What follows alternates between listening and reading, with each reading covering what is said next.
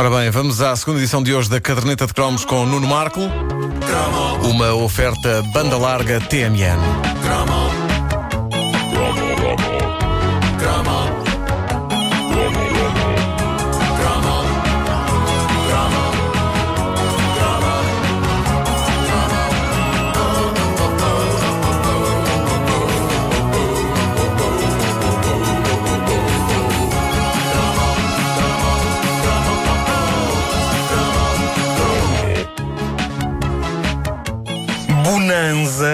É uma série que na verdade já vinha do tempo dos nossos pais, mas foi uma presença constante na televisão durante a nossa infância e juventude. E eu lembro-me de ser um dos pontos altos da minha vida, um momento, penso que era ao fim de semana, pela hora do almoço, Era, em senhor. que, uma vez mais, o mapa mostrando o rancho Ponderosa ardia de combustão espontânea ao som de um dos mais lendários temas musicais da história da televisão.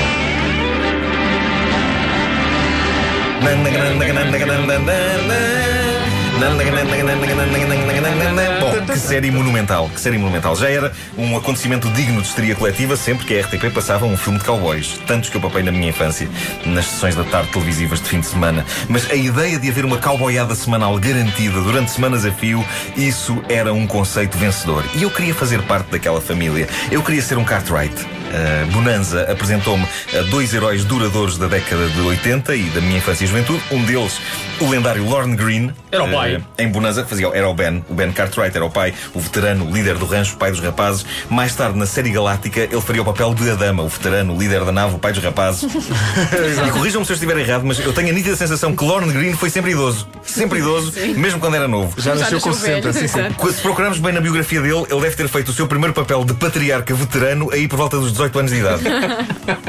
há, há atores assim, Lorne Green, Rui de Carvalho. Eu vi há tempos na RTP Memória imagens de Rui de Carvalho numa versão televisiva de Frei Luís de Souza. Para aí nos anos 60. E ele estava praticamente como é hoje. E há um famoso ator português, cujo nome eu não revelarei para não meter em nenhum sarilho, que me jura a pé juntos, lá está, que Rui de Carvalho nasceu já com 40 anos. Aliás, disse- disse- disse-me a mim e disse-te a ti. E disse também a ti, Vasco. Eh, Nicolau disse isso. Aí!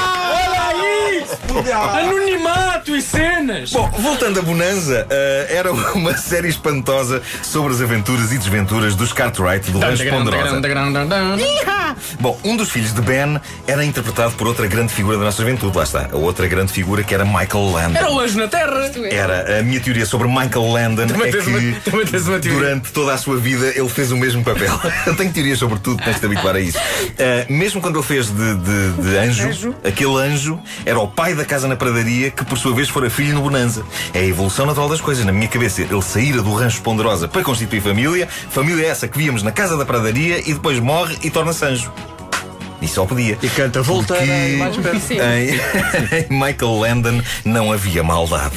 Pois não. Nunca. Se um dia tivessem proposto ao homem fazer o papel de um assassino psicopata, teria sido terrível porque ele iria fazer com que passássemos a gostar de assassinos psicopatas. Senhoras iriam desejar ter um assassino psicopata como genro. Sim, sim, ele mata pessoas, mas é tão simpático. Ah, em Bonanza, ele era um dos filhos galãs e era a personagem que nas brincadeiras de escola todo rapaz se desenhava para interpretar. Eu tenho boas memórias das brincadeiras de escola do Bonanza, porque nelas eu tinha a possibilidade de ter um dos papéis principais e ainda por cima de ser um dos bons da fita. Raríssimo, raríssimo. Geralmente. Em, em brincadeiras como as da Galáctica, mais tarde calhava-me sempre o papel que sobrava, que era um, um Cylon indistinto. Diz-me só uma coisa: no, no Bonanza havia miúdas ou não? No eu acho que havia miúdas no Bonanza. E tu não fazias de A questão é essa! Não, caramba, só é aconteceu é uma vez. Isso foi, foi no espaço de 1999. Não havia ninguém para fazer de Helena. Eu queria ser o gordo do Bonanza. Era o. Eu, era, eu era fazia o gordo. Eu fazia do gordo, mas. é- Tu eras gordo. O meu drama, o meu drama é, é o seguinte: o, o que se passa é que no, no- é, melhor, é melhor ser o gordo do Bonanza do que um Cylon da Galáctica, não é? Porque o Cylon da Eu Galáctica. só dizia by your command. com, com um pauzinho na mão, que era a arma. Ah, e, e pronto, e era, era, ah, eu fazia o papel do Oss no Bonanza, ok? Era-me sempre atribuído o papel do Oss. E era terrível. Porquê? Porque os meus colegas arranjavam sempre maneira de eu não entrar nas cavalgadas mais aventureiras. E eu lembro-me que sempre que brincávamos ao Bonanza, um dos meus colegas dizia-me: Oh, se ficas aqui a preparar o almoço. Pá, e eles iam cavalgar. Eu via-os a desaparecer e eu ficava sozinho no recreio, debaixo de uma árvore, a preparar um coelho invisível com as mãos para que quando eles voltassem da aventura. Tu és o chefe Silva de Poderosa. Porque ele era parecido com o chefe Silva. Mas o era, Boss era parecido claro. com o chefe Silva. Eu nunca vi isto acontecer na série, mas eles garantiam que sim. Não, é normal, é normal. O osso fica a cozinhar. E tu lá ficavas. Pá, eu ficava tão contente por fazer o papel de um dos bons que eu me lembro de investir como nunca na preparação do almoço, sozinho, a um canto do recreio, a mexer as mãos como se estivesse a amanhar um peixe invisível.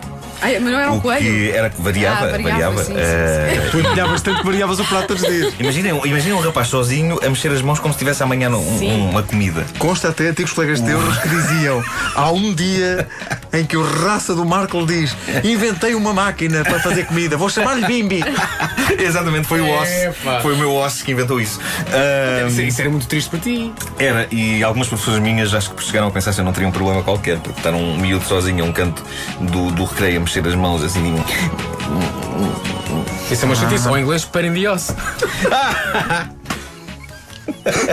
Pain in the Oss. Bom, eh, o que é certo é que a personagem de Ross eh, perseguia-me de uma forma quase sobrenatural e numas férias em Vila do Conde eh, lembro-me de ter convencido a minha mãe a comprar-me uma figura articulada do Bonanza que havia lá numa loja de brinquedos e a figura era a de Ben, vinha na caixa. Ben, o patriarca, o líder. Quando cheguei a casa e abro a caixa, todos os acessórios e vestimentas eram os do Ben, sim senhor. Desgraçadamente, a figura em si era a do Boss. por um erro, por um erro de fábrica. Estava escrito! Por um erro de fábrica. É claro que não passou muito tempo Qual até eu pôr o fábrica? Boneco a, a- a cozinhar frangos invisíveis. Eu tinha que me vingar. E o rei do boneco cozinhou frangos invisíveis. Agora ficas a cozinhar. Mas Agora reparem, varia outra vez. Já tivemos coelho, peixe e agora frango. É, é verdade, é verdade. Eu, eu lembro-me que nós brincávamos muito ao Bonanza e eu fiz todos os pratos que havia para fazer. Ai, oh, tira-me bom uma, um uma arrozinho. torradinha. O osso. Bem indioso. Bem indioso. Trocadilho vencedor. A caderneta de cromos volta amanhã e é prometido com o Menino da Lágrima logo às 8h45. As edições da caderneta de cromos estão disponíveis em podcast em radiocomercial.clix.pt e são sempre uma oferta banda larga TMN.